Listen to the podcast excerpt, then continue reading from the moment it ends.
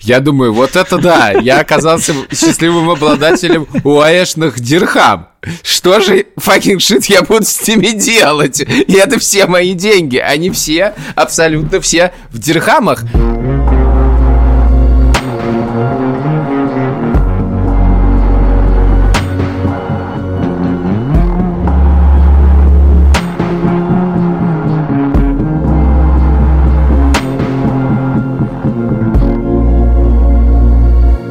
Привет! Это второй выпуск подкаста «Новая волна».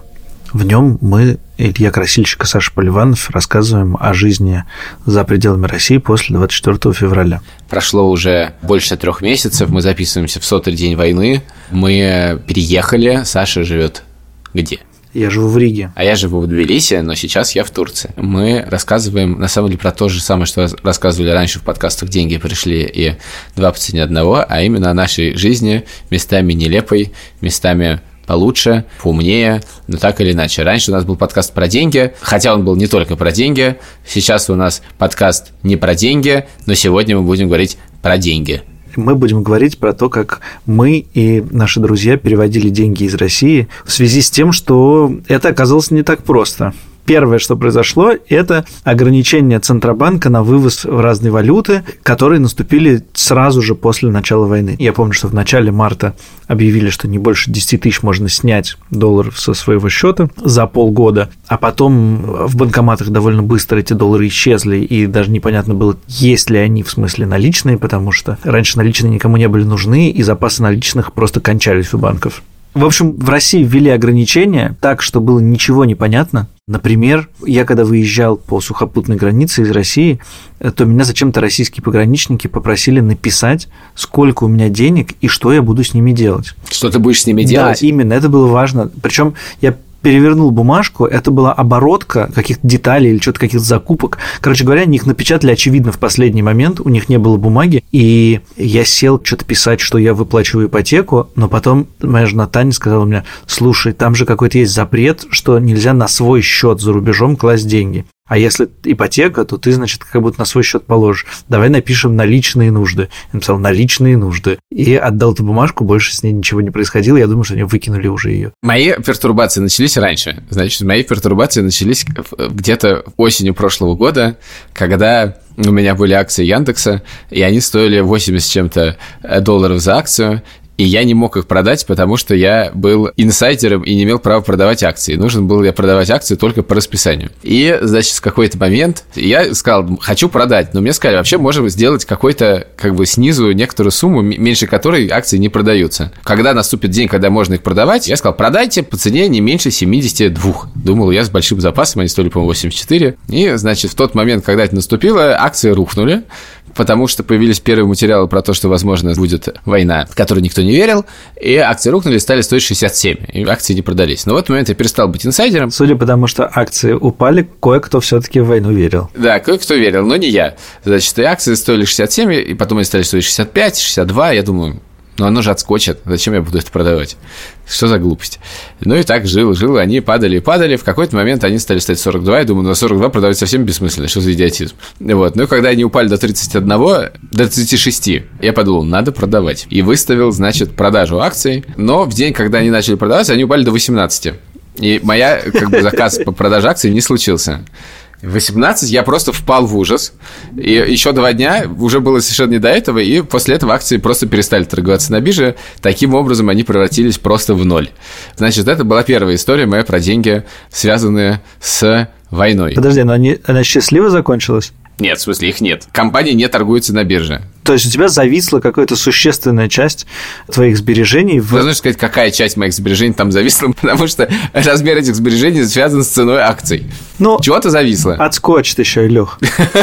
Да, да, все вернется. Все будет хорошо. Может быть, они еще будут по 82 доллара, когда доллар будет 15.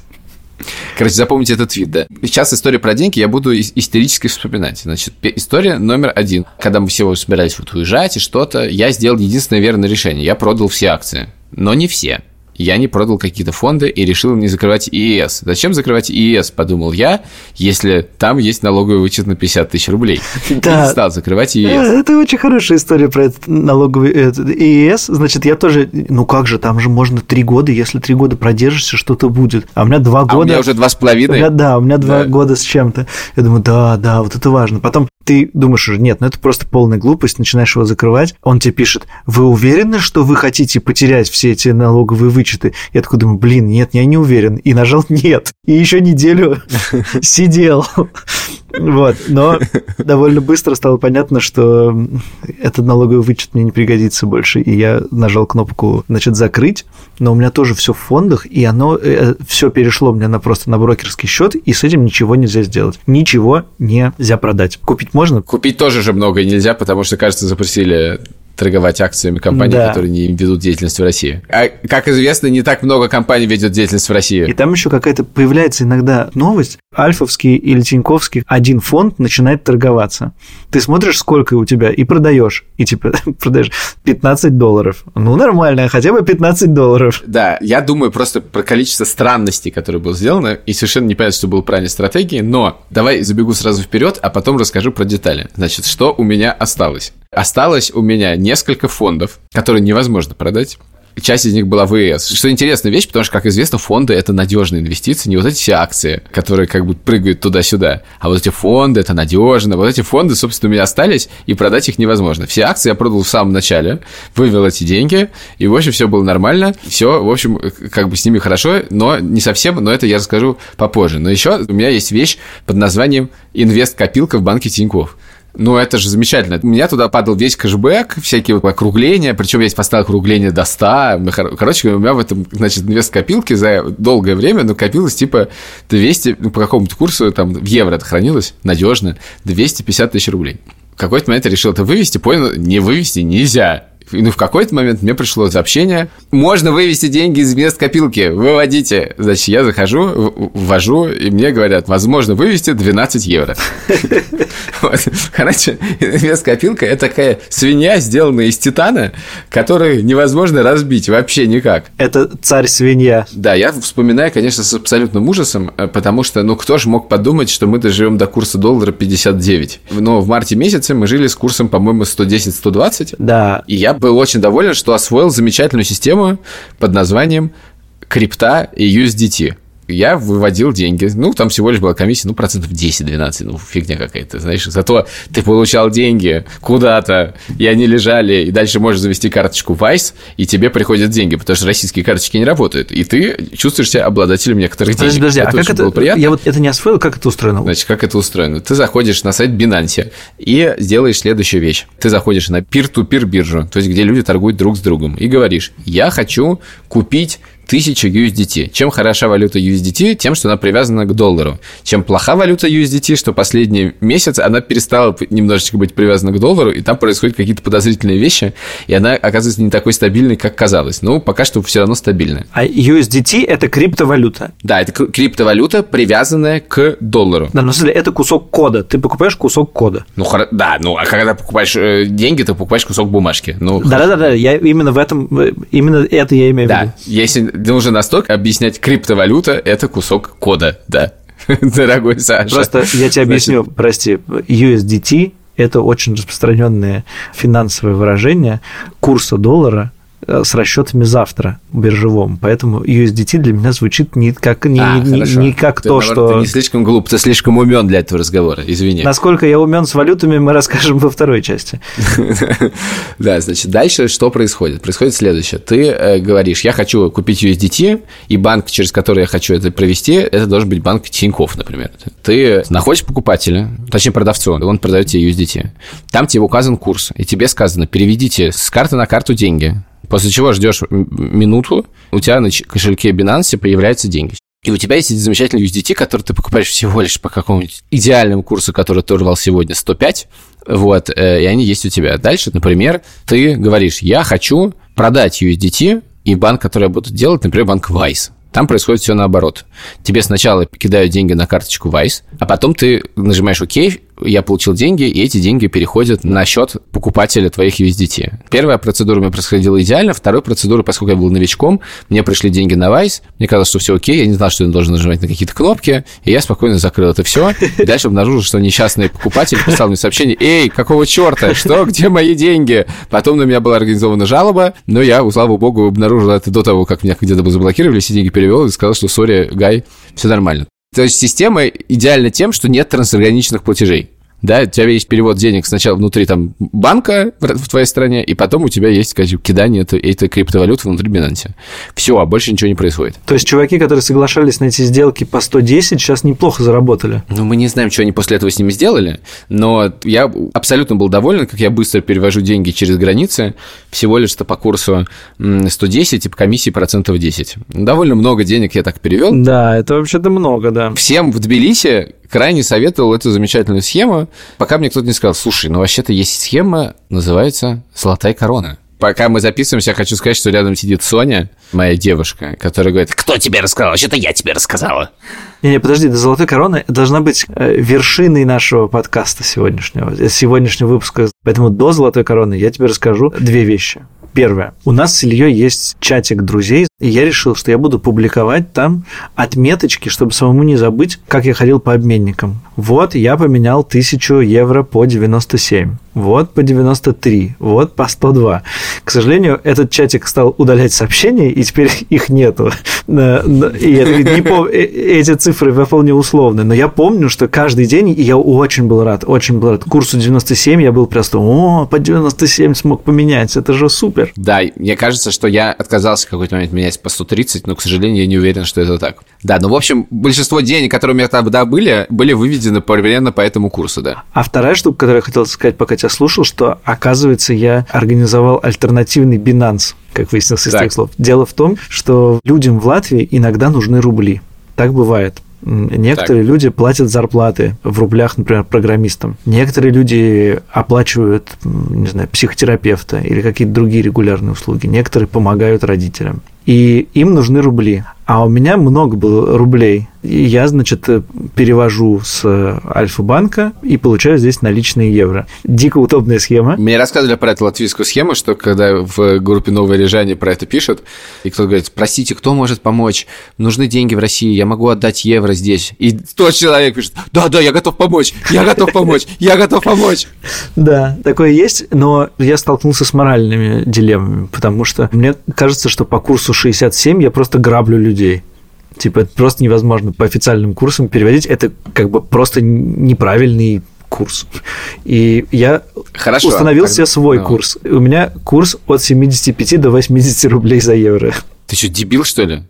Зачем? Почему ты так сделал? Зачем? Что за безумие? Ну, потому что это все знакомые люди, и у меня ощущение, что я их граблю. Почему ты грабишь, когда этот курс существует? Этого курса не существует. Это какой-то дебильный, идиотский курс. Он не отражает ничего. Ой, господи, я забыл еще замечательную часть истории про обменники. Дело в том, что поскольку моим, моим так сказать, отстойником по пути между местом, так сказать, проживания Тбилиси и России был неделя в Дубае, что получилось случайно, потому что мы собирались туда в отпуск, были куплены билеты, и мы ими воспользовались. Но я там тоже активно снимал деньги. Жесть, конечно, полная. Я снимал в УАЭшных, я не знаю, как их назвать, динарах. Динарах или драм. С долларового да? счета, доллары, у меня получилось снять так довольно много денег, скажем так. И там как бы за одну транзакцию получалось снять 10 тысяч динар, это, по-моему, 3 тысячи долларов. Дирхам, прости, я погуглил дирхам. Дирх... А, то есть не динар, не драхма и не драм. Дирхам, хорошо. Я шел в обменник, снимал деньги, по-моему, суммарно я снял 10 тысяч долларов таким образом за несколько дней. И дальше я пришел в обменник их менять. Обратно на доллары, потому что в долларах снять нельзя. А это все деньги. Дело в том, что я ничего не снял в России, потому что я пытался, вот это была охота за банкоматами, я к этой охоте проигрывал. Я один раз дошел до банкомата, увидел, что там очередь километр, и, и решил, что я не буду ее стоять. Тем более, что я тоже думал, что валюта к этому моменту закончится. И я прихожу в банкомат, говорят, давайте паспорт. И говорят, вы, по, значит, как турист, не можете поменять больше, чем сколько-то. И говорят сумму два с половиной раза меньше, чем у меня есть. И вы можете поменять только это. И мы вас занесем в базу, чтобы было видно, что вы уже поменяли свой лимит. Я думаю, вот это да, я оказался счастливым обладателем уаэшных дирхам.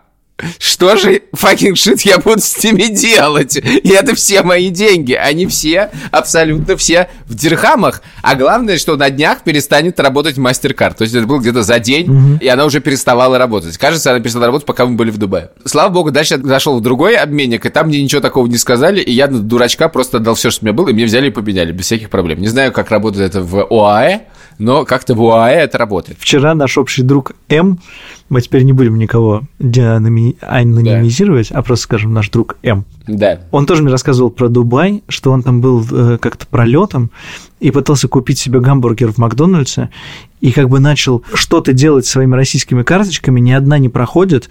Он, значит, побежал в какой-то э, обменник, что-то пытался поменять доллары на это, поменял мало, он начал, значит, путаться, очередь ему говорит, чувак, ты что, у тебя шесть карточек, заплати хоть одну из них. Он говорит, вы не понимаете, эти карточки не работают здесь, это российские карточки. В итоге ему просто подарили бургер. И тут пора все-таки перейти к теме, которая главная. Золотая корона – это то, ради чего мы здесь собрались. Это казахская система переводов, как Western Union. Western Union в России, кажется, не работает, а золотая корона работает. Значит, золотая корона. И это оазис стабильности, это оазис спокойствия. Золотая корона – это штука, которая была придумана для людей из Центральной Азии, которые приезжают э, в Россию работать, и отчисляют деньги к себе. И поэтому там супер низкие комиссии. Это, это массовая штука и, видимо, очень удобно выстроенная. Вот все считают, что вот курс ЦБ, который, значит, выставлен, он абсолютно фиктивный. Но, может быть, он эффективный, но не в золотой короне. В золотой короне он всегда такой, плюс там 2 рубля. И есть комиссия. Комиссия на любой перевод 99 рублей. Устроено следующим образом. Ты скачиваешь приложение «Золотая корона», привязываешь свою карточку российского банка, и если ты не Саша Поливанов, указываешь, что перевод должен быть в долларах, и дальше по этому курсу тебе немедленно приходит, значит, сообщение, что приходи, дорогой друг, в банк в страны, где есть «Золотая корона», там есть список банков, и получи эти деньги. Значит, к чему это привело? Насколько я знаю, ходит слух, что в какой-то момент переводы в Киргизии «Золотой короной» были прекращены, потому что в стране возникла нехватка долларов. Я не проверял эту информацию, но слышал. В Грузии до последнего момента все работало идеально. Ты приходил в банк, показывал номерок и получал эти деньги по вот этому самому курсу налично. Не-не-не, подожди, не-не-не-не-не-не-не-не. Все-таки там есть разные вещи. У тебя есть счет банков Джорджия, который сокращенно называется БОГ. БОГ. БОГ, да. И ты без проблем получаешь деньги. Если у тебя нет счета в банке, то ты должен идти в некий другой банк, и там получать доллары. И, значит, у меня нет никакого счета, но я был в Тбилиси недавно, я пришел, там стоит очередь людей и два окошка. Он называется Рико Кредит. Каждый человек, который пришел туда, он пришел получать доллары. И люди, которые кассиры, делают только одну вещь. Они отчисляют из кассы доллары. Уже через неделю доллары закончились, Рико кредит больше не выдает в долларах, он выдает все в ларе. Система жила пару месяцев и процветала. Процветала так, что во всех банках были очереди, и, судя по, так сказать, национальному составу очереди, все приходили за золотой короной. Но в какой-то момент я пришел в банк э, Bank of Georgia. Но это тоже важный момент, да, тебе нужно открыть счет банка в Джорджия, а открыть счет банка в Джорджия не так просто, если у тебя российский паспорт, потому что российский паспорт, как известно сейчас, это не самое лучшая хрень на свете. Поэтому, если ты обладатель счастливой э, израильского паспорта, то тебе его открывает, счет открывает мгновенно, а если ты обладатель российского паспорта, то либо не открывает, либо открывает не скоро. Я счастливый обладатель, меня открыли быстро. Я ходил туда, ходил, и, надо сказать, я не только за себя ходил, я за многих ходил. За многих людей я ходил, которые переводили бесконечно мне эти, значит, деньги. При этом там есть какие-то лимиты на получение денег, и есть лимиты на отправление денег. Лимиты на отправление денег работают, поэтому люди начинают подключать своих друзей, которые начинают тебе отправлять эти деньги. Поэтому все время приходят деньги от людей, которым ну, не ждешь от них переводов денег, скажем так. А вот лимит на получение, как работает, я не понял, потому что по моим расчетам я давно его превысил, но он не превысился. Значит, и вот однажды приходим мы в Bank of Georgia рядом с нами, и он пуст. И я думаю, вот это да, сейчас быстро получу деньги. Мне, знаешь, ужасно бесит, вот, знаешь, есть вот этот, этот автомат, где кнопочками надо электронную очередь получить. Там, кстати, электронную очередь получаешь, и у тебя выезжает маленький цифрка, и большими буквами написано «Слава Украине». Так вот, и меня всех бесит, что к этому штуке всегда представлен человек, который за тебя нажимает эти кнопки. Да. И он начинает что-то делать, и я говорю, I can do it by myself, thank you. I need transaction. Он говорит, какая? Я говорю, ну какая? Golden Crown. Она говорит, не-не-не-не, чувак, говорят они, извини, сегодня здесь не выдают, сходи в соседнее отделение. Я хожу в соседнее отделение, и там тоже довольно пусто. И мне говорят, золотая корона? Я говорю, она говорит, только в Ларе. Я говорю, на сейчас или навсегда? Никто не знает, сказали они. Вот, а дальше прошел слух, что, значит, с завтрашнего дня золотая корона перестает выдать деньги в Грузию.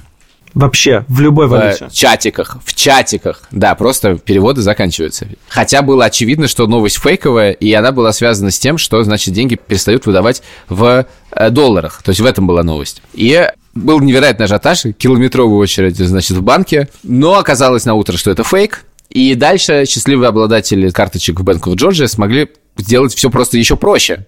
Они просто берут и нажимают одну кнопку в приложении «Золотая корона», и деньги зачисляются себе на счет в долларах. Я уже освоил таким образом перевод денег одного нашего знакомого по маршруту Москва, Тбилиси, Алматы по банкам с зачислением на карту в Алматы. Все занимает суммарно сутки. А почему из этого нельзя Тбилиси убрать? Потому что в банк в Казахстане не работает в золотой короне. Представляешь, что такое бывает? Да, ничего себе. Схема сложная. В общем, пока работает, и я думаю, что все это было прикрыто, потому что я уверен, что в стране возникла просто проблема с наличными долларами. Э, интересно почитать отчетность золотой короны, так скажем. Да. И что они на этом заработали, э, как бы сколько на самом деле. Я не понимаю, где здесь бизнес. Да, где здесь бизнес, непонятно. Эти 2% это. Самое главное, я не понимаю, где здесь бизнес банков, которые выдают эти доллары бесконечно. Бизнес, когда деньги зачисляются на счет, я могу понять, это просто перевод. Но когда ты организация, которая просто тоннами выдает доллары, и они уходят от тебя, в чем смысл? Там комиссия 99 рублей, там никто не может на этом заработать. В общем, так и живем. Казахские системы переводов – это замечательно. Я столкнулся с такой проблемой. Мне пишут люди и говорят, слушай, а ты не знаешь, как перевести деньги э, в Украину? Потому что э, хочется помочь родственникам или знакомым, э, но из России переводить деньги просто стрёмно. Мы в службе поддержки сейчас про это много писали, и, в общем, привести просто так с своего счета нельзя. Через онлайн-обменник можно, но немножко страшновато.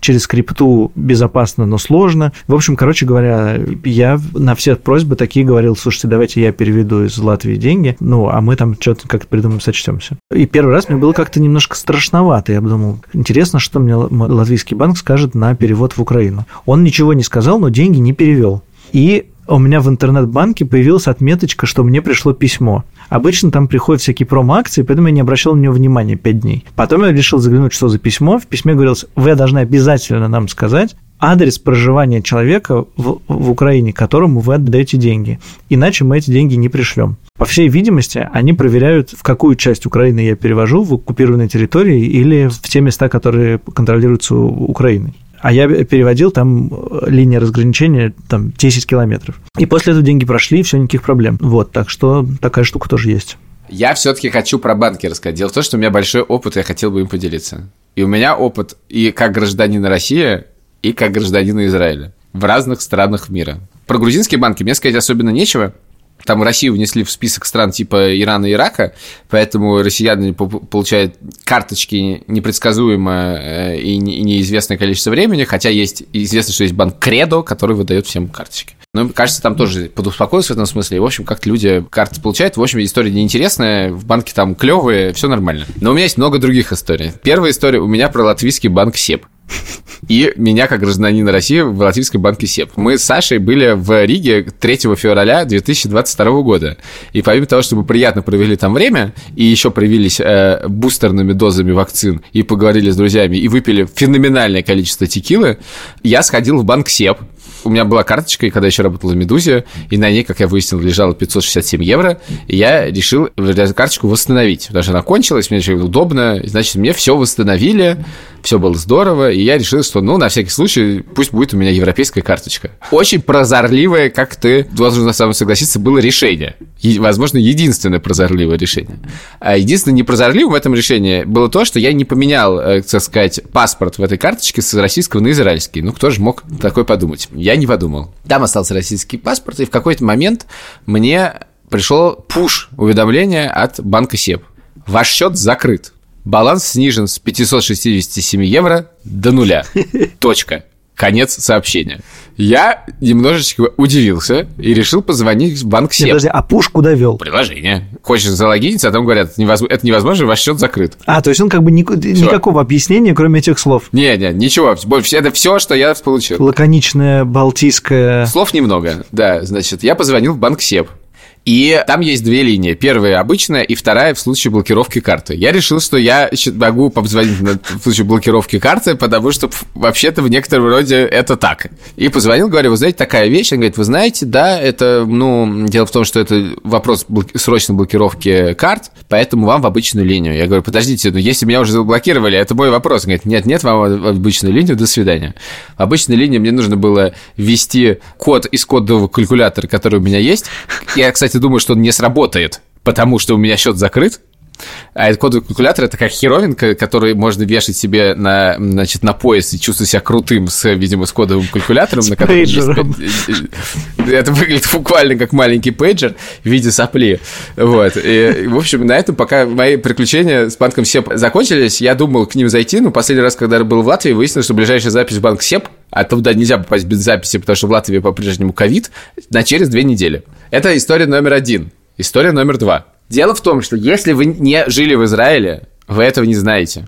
Но израильские банки – это легендарное феерическое говно. Все про это говорят, кто был в израильских банках. Я не был в израильских банках и слышал об этом только разные легенды и истории. То, что я слышал, что там нужно торговаться за ставку по депозиту, вот это меня Ты поразило. от меня это слышал, да, я тоже слышал. Это, это может быть тоже городская легенда, но говорят, что там действительно торгуются за ставку по кредиту, если ты, возможно, до операциониста сможешь дойти. Это не так просто. Короче говоря, с израильскими банками ситуация следующая. Мне надо было открыть счет в израильском банке, и я решил пойти в банк под названием Леуми. И мне говорят, в этом отделении счета не открывать. Более того, я был человеком умным. Я знаю, что в израильский банк, ну, я подозревал, что в израильский банк лучше идти к открытию. То есть в 8 утра. Значит, к открытию там уже стояла очередь, и мне сказали, что здесь счета не открывают. Чтобы это узнать, нужно было выйти к женщине, которая стояла на улице, и просто спросить. Она сказала, нет, идите в Яфо. Я поехал, значит, на электросамокате в Яфо. И там действительно банк Леуми, и в него просто нельзя попасть. Перед ним сидит охранник, который говорит, «Ке?» И, в принципе, ну, просто непонятно, как зайти в этот банк. И я перешел 3 метра, потому что напротив, там была пешеходная зона, стоял банк «Дисконт». И там тоже стоял охранник, который меня пропустил. И я действительно удивительно быстро попал к женщине, заполнил миллиард бумажек, и всего лишь где-то через 30-40 минут она сказала, все, да, счет открыт, карточка придет по почте. Там все по почте. Я думаю, ничего себе! И сказала, вообще будешь знать людей, присылай ко мне, вот тебе мой номер телефона. Я думаю, что опять все вот жалуются, рассказывают про эти израильские банки. Все нормально с израильскими банками. Вообще, как все было удобно. Нормально, поговорили, хорошо, даже по-русски говорят. Там даже стоят так, транспаранты, ласкаво просимо, значит, для украинцев, добро пожаловать для россиян. Ну и все, значит, я уехал, я из Израиля, значит, я договорился с человеком, куда, значит, отставил адрес, куда должен прийти моя карточка. Прошел месяц, я не был месяц в Израиле. За этот месяц человеку пришли несколько документов, что банк счастлив, что я стал его клиентом, что у него есть замечательные кредитные программы, что есть также пенсионная программа. Масса документации пришло, значит, на почту человеку, адрес которого я указал. Пришло все, кроме банковской карточки, и какой-то, значит, мой заезд в Израиль. У меня было некоторое время, я решил сходить в банк Дисконт. Думаю, сейчас я все быстро сделаю. Я сажусь в банк Дисконт и беру талончик электронной очереди. Ну, там есть примерно 7 видов электронных очередей. Чем они отличаются, я не понял. Но то, что я понял, что сидеть не нужно долго. Просидел я в ней примерно полтора часа. Видимо, надо в следующий раз в 8 утра все-таки приходить опять. И попал, значит, к операционистке, которая сидела и просто кричала на компьютер. Кричала она на иврите, иврит я не знаю, поэтому я немногое понял в этом. Рядом с ней стояла женщина, которая говорила на русском. И лицо у нее было такое, что она тоже много слышала про жесть израильских банков. И, в принципе, она абсолютно разделяет э, и свое отношение к этому. Но, на счастье, она работала в этом банке, и она мне что-то переводила. Переводила она примерно как в фильме «Трудности перевода» переводили. То есть, женщина за компьютером произносила бесконечную телегу, а та говорила ваш номер телефона. Выяснилось следующее, что действительно в банк прислал мою карточку, и карточка пришла обратно. Я говорю, как интересно, вы знаете, поздравление, что стал клиентом, пришел, кредитные предложения пришли, пенсионные программы пришли, а вот карточка вернулась обратно. Как же так? Говорят, ну хорошо, сейчас мы дадим вам карточку, дают карточку и говорят, вам нужен пин-код. Я говорю, действительно, мне нужен пин-код. Говорят, сейчас давайте зайдем на сайт, и там мы сделаем вам пин-код. Заходит на сайт, вводит, значит, какие-то данные моей карточки, а пин-код не приходит. Говорят, а какой у вас номер телефона? Вот этот? И показывает мне номер телефона, который не имеет ко мне никакого отношения. То есть я физически не мог дать этот номер телефона, у меня есть ровно один номер телефона, и больше никаких нету. И более того, в банковской системе этот номер телефона, как выяснилось потом, потому что когда я предложил им поменять номер телефона, они сказали следующее. Они сказали, вы знаете, мы поменять э, ваш номер телефона не можем, потому что карточки делает другая компания, и этот номер указан у них и мы его поменять не можем. А у нас указан правильный. Что еще интереснее, учитывая, что я давал, как выше, один номер телефона одной компании. То есть подозреваю, что в какой-то момент у другой компании возник другой номер телефона, и я подозреваю другой адрес. Но, возможно, дело в том, что когда я посмотрел еще на карточку, на карточке было написано, что эта карточка выдана на имя Илья Красильщилу. И вот, и я посмотрел на эту уставшую женщину, которая говорила по-русски, говорю, показываю карточку, говорю, а то, что у меня фамилия не, неправильная, это уже мы забьем на это? Говорит, да, это уже не важно, сказала она. И сказала, ну, значит, мы пришлем вам пин-код в наше отделение, и вы не волнуйтесь, вы можете просто записаться в электронную очередь на сайте, чтобы в следующий раз в этой очереди не стоять. И вы возьмете у операционистки этот пин-код. Подожди, то есть пин-код нельзя получить в банкомате? Или как, как это делается? Нет. Мама мия. Извини, у меня есть еще одна история. Она романтическая. История про немецкий банк N26 и Латвию. Какой-то момент мне в Фейсбуке пишут люди, абсолютно мне незнакомые. Два человека говорят, Илья, здравствуйте, нам в офис пришла ваша банковская карточка. Говорю, спасибо. Вы знаете, а мне могли сказать, где вы находитесь и что за банк? Прислала вам карточка. Ну, и у меня уже было подозрение. И выяснилось, что когда-то давно, когда жил в Риге, я сделал банковскую карточку банка N26. Это такой финтех банк, как револют, с модным приложением. И у меня была карточка, и она, видимо, закончилась, и она пришла в место, где я жил. А жил я на улице Клияну, рядом с кладбищем в Риге. Это замечательное место, в которое я перестал жить в июне 2018 года, ровно 4 года назад. И это место любимое мной нежно, замечательная квартира, и они подтвердили, что это оно, и я сказал, я буду в Риге, я обязательно к вам приду за этой карточкой. Мне карточка не так сильно нужна, на ней было целых 60 центов, но вообще сейчас, во-первых, вещь полезная, а во-вторых, я очень хотел сходить в эту квартиру. И я пришел в эту квартиру, и меня встретила ужасно приятная хозяйка, значит, компании, которая поблагодарила меня за мой Инстаграм, которая рассказала, что она провела целое детективное расследование чья-то карточка, что она позвонила хозяину квартиры и говорит, что делать с карточкой? Он сказал, выкидывай. Я говорю, что Вистерс сказал выкидывать? Он сказал, сказал, я говорю, вот говнюк-то Вистерс. Потом выяснилось, что под нами жила хозяйка Марика. Выяснилось, что Марика умерла это грустная новость. Счастливая новость для меня была такая. Дело в том, что я на этом балконе, а там был 30-метровый балкон, несколько сезонов растил огурцы. И я под эти огурцы построил деревянные грядки. Грядки которыми я страшно горжусь. Они были построены по моему собственному проекту из вагонки. Я покупал их в магазине... Депо. Депо, спасибо. И сделал эти грядки. В одно лето я сделал одну грядку, а во второе лето я сделал по тому же проекту вторую грядку. Ну и когда я уезжал оттуда, очевидно, что грядки, а на каждой длиной 2,5 метра взять было невозможно. Я оставил их там. Так вот, я пришел на балкон и увидел, что грядки мои стоят, растут в них овощные культуры. Что такое овощные культуры? Это значит, что что-то, но не огурцы, но я не знаю что.